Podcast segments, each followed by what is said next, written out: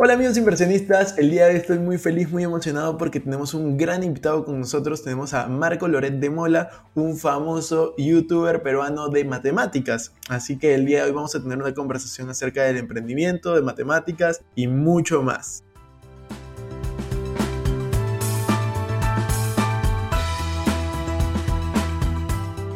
Bienvenidos a un nuevo episodio de Invertir Joven, mi nombre es Cristian Arens y les doy la bienvenida. Este podcast tiene como objetivo principal darte las mejores herramientas y los mejores tips para que aprendas a manejar tu dinero. Aquí creemos en la importancia de la educación financiera como medio para alcanzar tus metas y tus sueños. Recuerden, en este programa siempre hablamos de inversiones, finanzas personales y de emprendimiento. La frase de este podcast es, el dinero es un excelente esclavo, pero un pésimo amo. Aquí van a aprender a hacer que el dinero trabaje para ti, para que tú puedas tener más tiempo y energía en hacer las cosas que realmente te gustan y te apasionan. Hola Marco, ¿cómo estás? Bienvenido a un nuevo episodio de Invertir Joven. Estamos muy felices, muy emocionados de tenerte aquí. Ya te presentamos como una persona apasionada por las matemáticas. Has hecho un logro yo creo, muy grande y que pocas veces ha sido visto en YouTube de pasar de, de cero casi a 100 mil suscriptores, que ya vas a llegar seguramente cuando publiquemos este video, eh, en menos de un año. Y todo a través de las matemáticas. Así que, ¿cómo estás, Marco? ¿Qué tal va todo?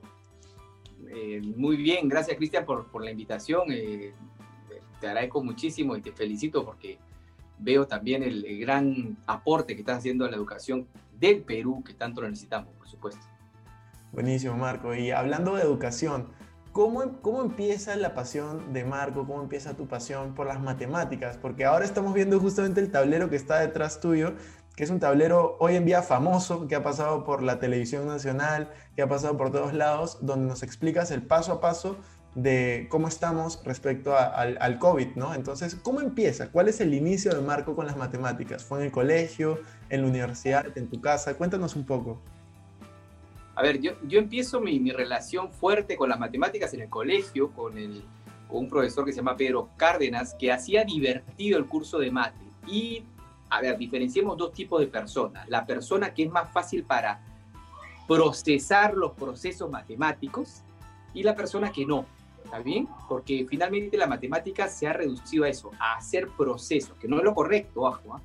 ¿no? Pero así te están midiendo al día de hoy, ¿no? El que se acuerda que el X pasaba restando y que el coeficiente pasa dividiendo y despejaba y ponía la rayita, ya está, ese, ese, es un campo de mate, ¿no? Y el que no se acordaba del procedimiento, no. Entonces yo era lo que sí me acordaba, estaba recontramicio, yo ingresaba a la Universidad de Lima, mi viejo armarino, este, no había mucho recurso, yo ya vendía mi producto de limpieza, siempre trataba de recursearme, pero eh, entendía que unos amigos que habían empezado a trabajar de profesores de, de, de matemáticas al frente de la Universidad de Lima les iba muy bien, ¿no? El valor hora nada despreciable. Entonces toco la puerta y prácticamente desde el primer momento me enamoro de la educación y de la educación matemática, ¿no? Porque ya han pasado más de 25 años que vengo dictando mate y ya empieza tu cerebro solo a encontrarle una lógica. Y, y, como nos ha pasado seguramente a muchos los que nos están escuchando, ¿no? Que dices, ah, pues eso tiene sentido, ¿no?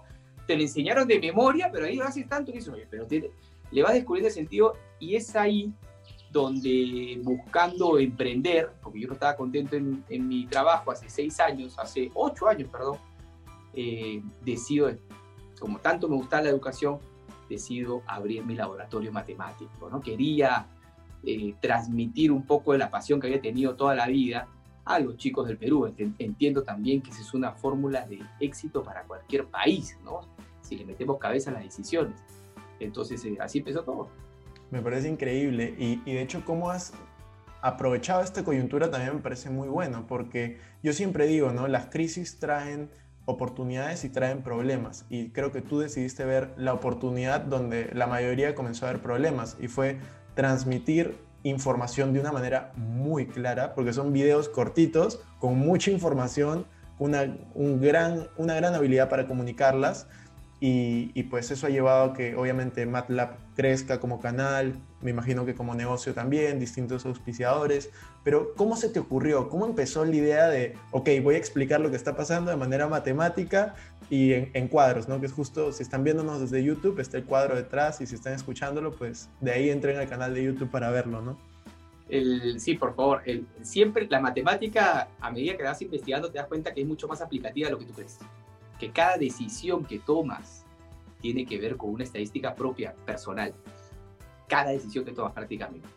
Y en estas conversaciones con mis profesores, me, uno de mis profesores, que se llama Pierre, me dice, Marco, ¿por qué no explicamos la exponenciabilidad del virus? El cerebro, Cristian, hay cosas que puede entender matemáticamente, ¿no? Eh, y hay cosas que no. Por eso a veces pensamos que somos malos en mate, ¿no? Es que nuestro cerebro no es capaz. La exponenciabilidad es una de esas cosas. Si, por ejemplo, yo como todo el día, como todo el día, voy a engordar linealmente de repente la línea se incrementa más, ¿no? Y no va a ser así, sino va a ser así, ¿no? Como, como, como un salvaje, pero no exponencial. No es que yo empiezo a comer y en un momento a otro ¡oh! subo un montón, ¿te das cuenta? Es difícil para el cerebro entender la exponencialidad y por eso hicimos un primer video de eso, que gustó mucho porque utilizamos pues, palitos, muñequitos y, en 25 días, además era impresionante, en 25 días podíamos estar todos los peruanos contagiados. Entonces, eh, caló, y bueno, nos encerraron en la casa, yo estaba acá en mi casa, esta, esta pizarra, este cuarto es el cuarto de juegos de mis hijos, y, estaba preocupadísimo, lógicamente como todos, ¿no? ¿Qué va a pasar con, con la chamba? Hay un grupo de trabajo que trabaja en MATLAB, y como había calado ese video, un poquito, había llegado a unas 4.000 vistas, me acuerdo, estaba, pero no podía más de la felicidad. Eh, dijimos, o sea, hay cosas, yo iba viendo las noticias y habían cosas que se podían representar de manera numérica más simple, porque la noticia solamente hablaba de muertos y de contagiados. Y había un montón de variables ahí. Entonces empezamos con nuestros primeros eh, videos, haciendo algunos jueguitos con cuerdas, que yo sabía que también iba a calar en la gente. La gente se iba a quedar sorprendida cuando viera que la matemática es móvil, ¿no? No solamente el papel y lápiz. Y bueno, empezamos a, a, a generar videos y, también tuve la suerte de escuchar mucho, emplear mucho del tiempo leyendo a la gente que me comentaba, porque me daban ideas. Cristian, la, positividad, por ejemplo, fue, fue idea de, de, alguien de los, que, de los comentarios. ¿Te acuerdas? No, son la positividad, ¿por qué no lo pones? Por ahí otro, la positividad. Profe, considera la positividad. Aguanta, la positividad tiene algo importante, ¿no? O por ejemplo, este verso de acá, yo siempre me acuerdo, este verso de acá, la cantidad de gente que estamos encontrando contagiada versus la que sale alta, si está subiendo o bajando, a ver, y había una relación, y por supuesto, si era algo positivo que comentarle a la gente, se iba a la pizarra, ¿no? Señores, hay una buena noticia, ¿no? Claro. Este, este ratio no está tan mal, ¿no? Entonces, este, ahí hemos ido eh, creciendo, bueno, a medida que han ido avanzando los, los días, ¿no? Y algo importante que sí te quiero mencionar es que yo sí consideraba, sabía en teoría, que nosotros somos matemáticos naturales. ¿no? Siempre. ¿Tú cuántos tienes, cuántos seguidores tienes en YouTube y hace cuánto tiempo estás en YouTube y cuántos videos has hecho y cuántos hermanos tienes? Y siempre hablamos de números, es parte de nuestra naturaleza. Entonces yo sí consideraba que era muy posible, ¿no? En teoría, que la gente por intermedio de los números empezara a entender. Ahora, jamás pensé que iba a pasar este efecto de que realmente la gente decía, sí, quiero entenderlo y estoy preocupado, y, bueno, gracias a Dios todo ha salido bastante bien en el aspecto de maldad, ¿no? por supuesto. Yo, yo creo y admiro muchísimo lo que estás haciendo porque no solamente estás ayudando a informar a, no sé si miles o millones en este momento de personas eh, dentro de Perú, sino que lo haces con una pasión impresionante y creo que eso se nota en las palabras, en el video, la forma como lo haces y lo comunicas muy bien. O sea, a mí me ha pasado lo mismo que a ti, yo cuando estaba en el colegio, de hecho yo era bueno en matemáticas, me gustaba mucho porque tuve buenos profesores y siempre me hicieron sentir como que, yo era bueno. En la universidad eh, perdí un poco el gusto por las matemáticas. Eh, cuando las matemáticas comencé a ver más letras que números en las matemáticas, eh, perdí un poco el, gusto ahí. Luego, luego comencé a... luego comencé a, ¿Esta letra qué es? ¿Esta letra claro, qué es? Claro, a mí me enseñaba, me enseñaba, yo estudié administración de empresas pero tenía bastantes profesores que, que eran matemáticos puros y nos llevaron el nivel de matemática a, ya a niveles que, ciertamente me perdieron. A mí yo me perdí como estudiante de matemática en ese momento, pero luego volví a enganchar el, el, el, cariño con las matemáticas a través de las inversiones, ¿no? Ver cómo crecen los números, analizar empresas, sumar, restar, sacar proyecciones. O sea, eso me parece increíble y súper necesario, pero nada, yo, yo creo que en verdad todos deberíamos de, tener ese, cariño por las matemáticas y aprender de personas que, le gusten lo que hacen, que les apasionan lo que hagan. Justamente a mí me pasó que hay muchas personas que me dicen, yo odiaba las tarjetas de crédito, yo odiaba las inversiones, yo odiaba hablar de dinero, porque justamente cada vez que hablaban de eso era alguien quejándose de dinero. o quejándose de algo. Entonces pasaba lo mismo que, con las matemáticas, que a veces eh, alguien puede quejarse o decir, no soy bueno en esto. Yo creo que es que no has encontrado a alguien que, que te enseñe con pasión y con, diversión los, los números o el dinero o lo que tú prefieras. Entonces, eso me lleva a, a, preguntarte y a ahondar un poco más en la historia que me contaste hace 6, 8 años, que tú estabas un poco cansado de tu trabajo y decidiste emprender. Entonces, ¿cómo fue ese proceso de emprendimiento al inicio? ¿Cómo fue ese cambio de, de trabajar para alguien a emprender? Eh, mira, digamos, yo justamente estaba pasando por una etapa donde yo estaba en un trabajo que, a ver, hablando como de manera personal, no Marco Lorenzo estaba en un buen trabajo. Un trabajo donde me valoraban, donde me pagaban bien, donde, digamos, me daban bastantes responsabilidades, pero no me sentía a gusto. Vendía unos productos que a mí no me daba, me daba igual venderlos, o sea, no, no, sentía que hubiera ningún propósito. Años después encuentro esa palabra y me hace sentido, ¿no? Entonces, hasta ese momento no se hablaba de eso, pero bueno, tenía buenos ahorros, porque siempre es bueno planificarse, sobre todo cuando vas a tomar decisiones de ese calibre. Mi primer hijo nacía y me compraba la casa. Y como tenía mis ahorritos y tenía un buen, un buen ingreso, me dieron el crédito y todo, y al momento que me dieron el crédito digo, ok, me lanzo a la piscina. ¿no? Ya tenía mi casita, tenía mi primer hijo, entendía de que si nacían más chicos, que era el plan, iba a ser más difícil emprender, por supuesto, ¿no? Por un tema de económico, por un tema de tiempo, y, y me lancé. Y mi esposa trabajaba acá en la casa, justamente en este piso, ella hacía rompecabezas personalizados, rompecabezas con fotos, entonces eso también me daba cierta tranquilidad. Estoy hablando del, del aspecto financiero, ¿no? Tenía, hice mi, mi, proyección en cuántos meses debería estar generando lo que generaba antes. Por supuesto, esas proyecciones se fueron al cacho, pero fue una, fue una, fue una etapa hermosa. Primero que me liberaba de ese trabajo que me tenía tan eh, no a gusto.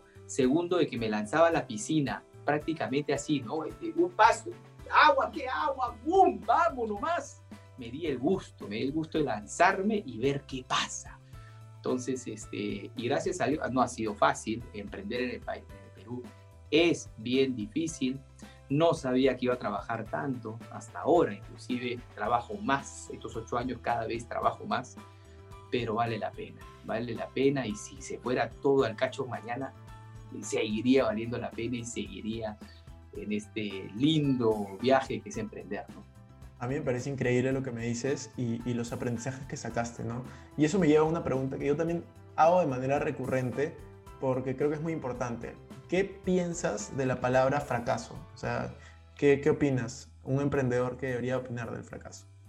El, el, el, el planeta, la, la forma como estamos viendo las cosas ahora, nos ha enseñado que la palabra fracaso es parte fundamental del desarrollo de las personas. Entonces, yo me he agarrado de eso. Me encanta ese concepto de que una persona tiene que tener fracaso para lograr éxitos. Que es lo natural, ¿no? Cuando era, desde que nacemos, desde que somos chiquitos, para caminar lo caemos antes de empezar a caminar, ¿no? Entonces, sí hace sentido. Y sí, hasta un punto te debe enorgullecer los fracasos. Ahí, de Silicon Valley todavía no voy, pero me cuentan que esa es la filosofía, ¿no? Sea, se jactan de su fracaso. Significa que ya cruzaste algunas, algunas etapas. Yo creo, que, yo creo que es, vas a fracasar de todas maneras, pero la parte emocional tienes que tenerla muy sólida. Disfrutar el viaje, romperte el lomo, cuidar tus finanzas, cuidar tus tu vínculos, tus amistades y, darle con todo. tú sabes, Marco, que que yo el otro día leí una, una, frase que a mí me caló bastante, me impactó mucho, ¿no?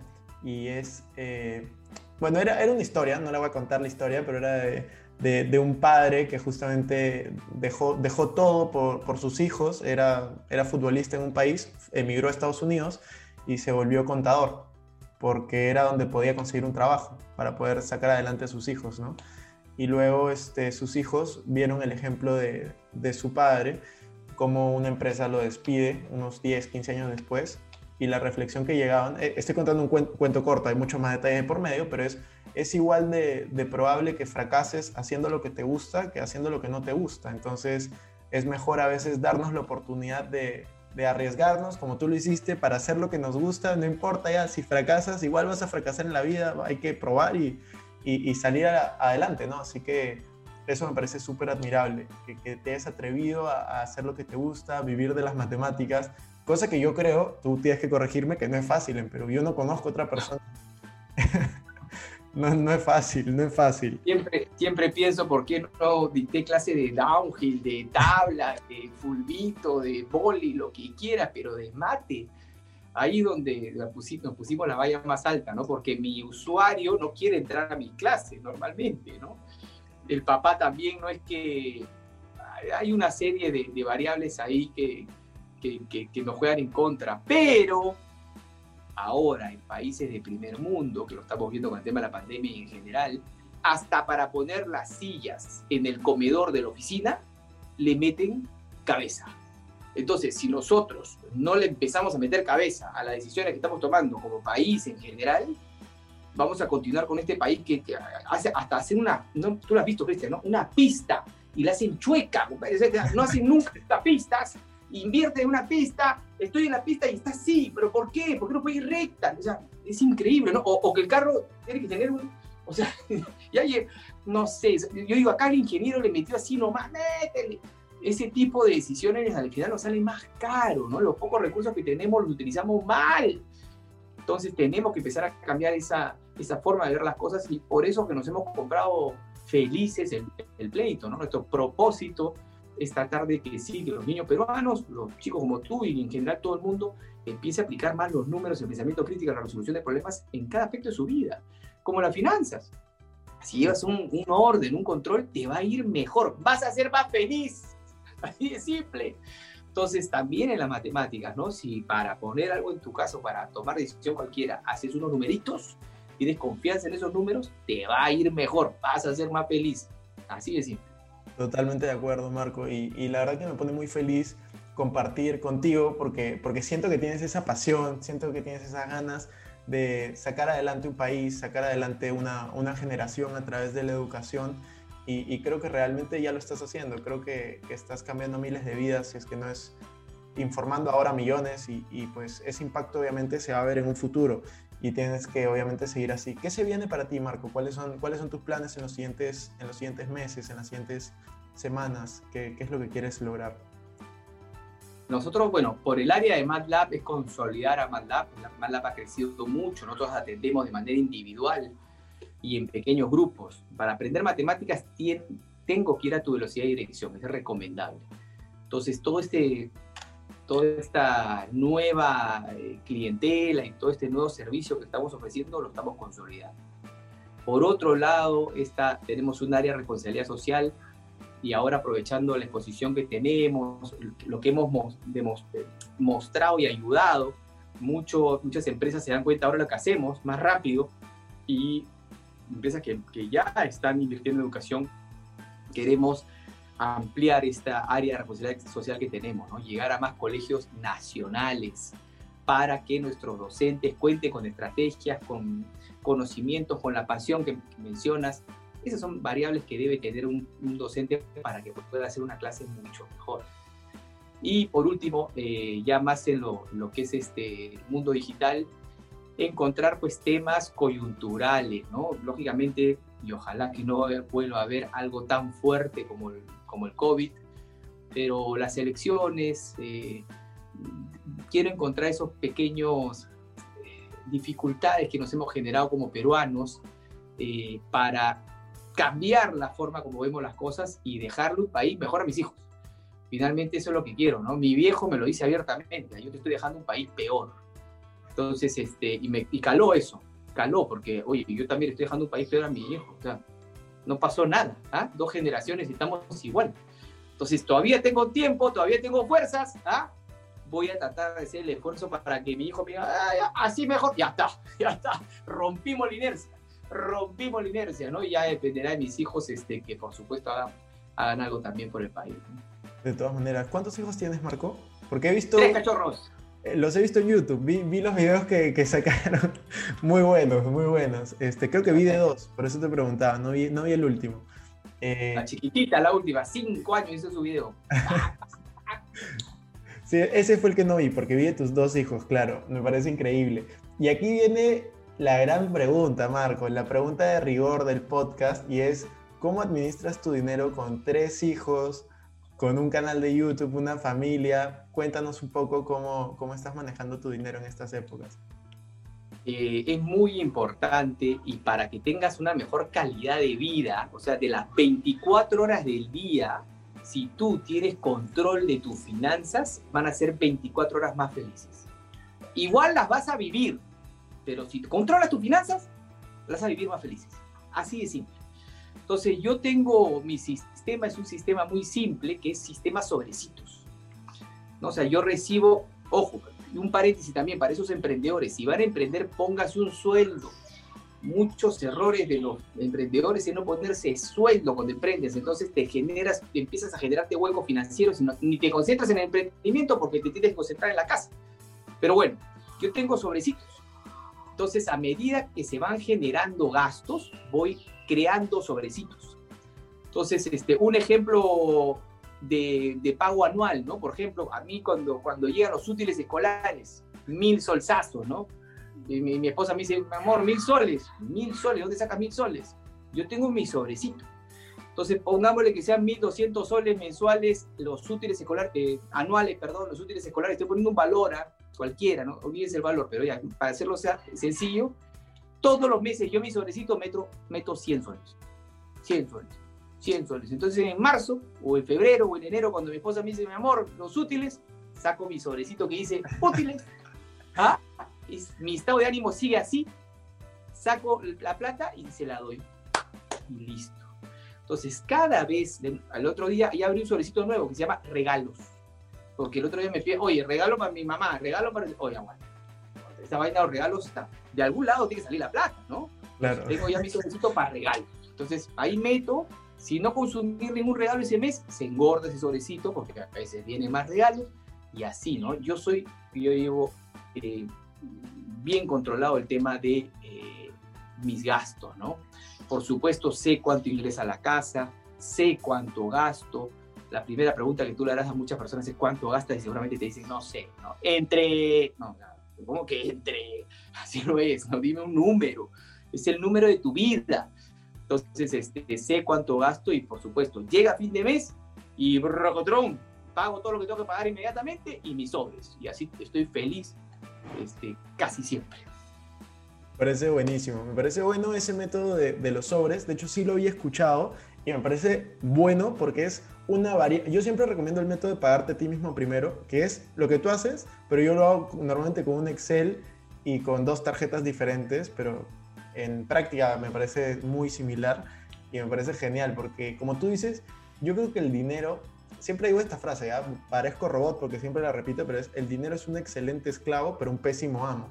Entonces eh, yo creo que mientras que tú aprendas a manejar tu dinero, pues el dinero va a trabajar por ti, tú vas a estar tranquilo, vas a seguir feliz haciendo lo que te gusta, lo que te apasiona y, y todo va a estar bien y el dinero puede comenzar a trabajar por ti en cuanto lo inviertas, en cuanto sigas invirtiendo en tu negocio, como lo vienes haciendo y creciendo. Entonces, me parece increíble. Así que vamos a dejar en la descripción de este video, en la descripción de este podcast, tu canal de YouTube. Ahí tenemos que ayudarlo porque tiene que llegar a los 100 mil suscriptores de una vez. O sea, esto ya queremos que tenga la plaquita y está súper cerca. Así que vamos por eso. Y, Marco, ¿alguna acaban de, acaban de, llegar a 100 mil ustedes también, ¿no? O sea, que le mandan la placa. Llegamos a 100 hace muy poquito, así que espero, espero que llegue la placa. Se demora dos ah. meses, me han dicho, así que vamos a esperar. Ah, sí, sí, sí. Pero ¿qué importa? Ya llegará. ya está, ya está. Y, nada, Marco, algunas palabras finales, algo que quieras decirle a las personas que te están escuchando, que te están viendo. Eh, lo que también trato de decir siempre como disco rayado es que por favor, si queremos, si, si pensamos que depende de las autoridades, que nosotros nos levantemos un día y esto sea Alemania, no funciona de esa manera. Funciona si es que nosotros nos levantamos hoy día y empezamos a actuar como una mejor sociedad. ¿no? Si tengo respeto por el otro, si cuido mi, ciudad, si, si, tan solo hago lo correcto, más allá que el de allá no lo hace, a mí qué me importa. Ni, me quejo ni lo corrijo, yo hago lo correcto. Si más peruanos empezamos a trabajar así, a actuar así de esa manera, este sitio cambia en un día, en un día, no son 10 años, necesitamos, no, en un día. Así me gusta verlo de esa manera. Todos cambiamos de forma de, ver las cosas, empezamos a respetarnos más y la convivencia va a ser mucho mejor de inmediato. De todas maneras, tú sabes que eso, me hace acordar a la frase de Mahatma Gandhi de seamos el cambio que queremos ver. Es, es muy bueno, es muy bueno. Y, y, nada, Marco, te agradezco muchísimo tu tiempo. Y Creo que le, le, hemos pasado muy bien aquí y espero que nos podamos ver pronto. Seguro estamos en comunicación. Muchas gracias. Por supuesto. No, a ti, muchísimas gracias a todos. Nos vemos. Chao.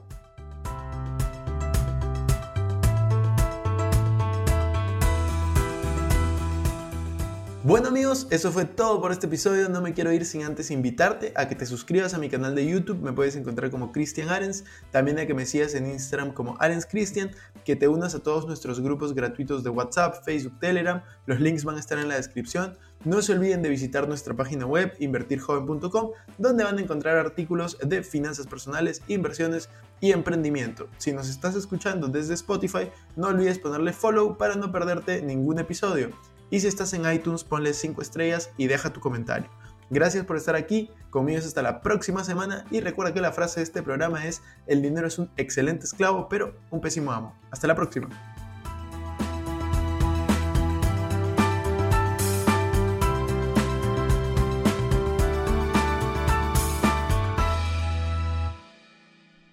Este es un podcast producido por Explora.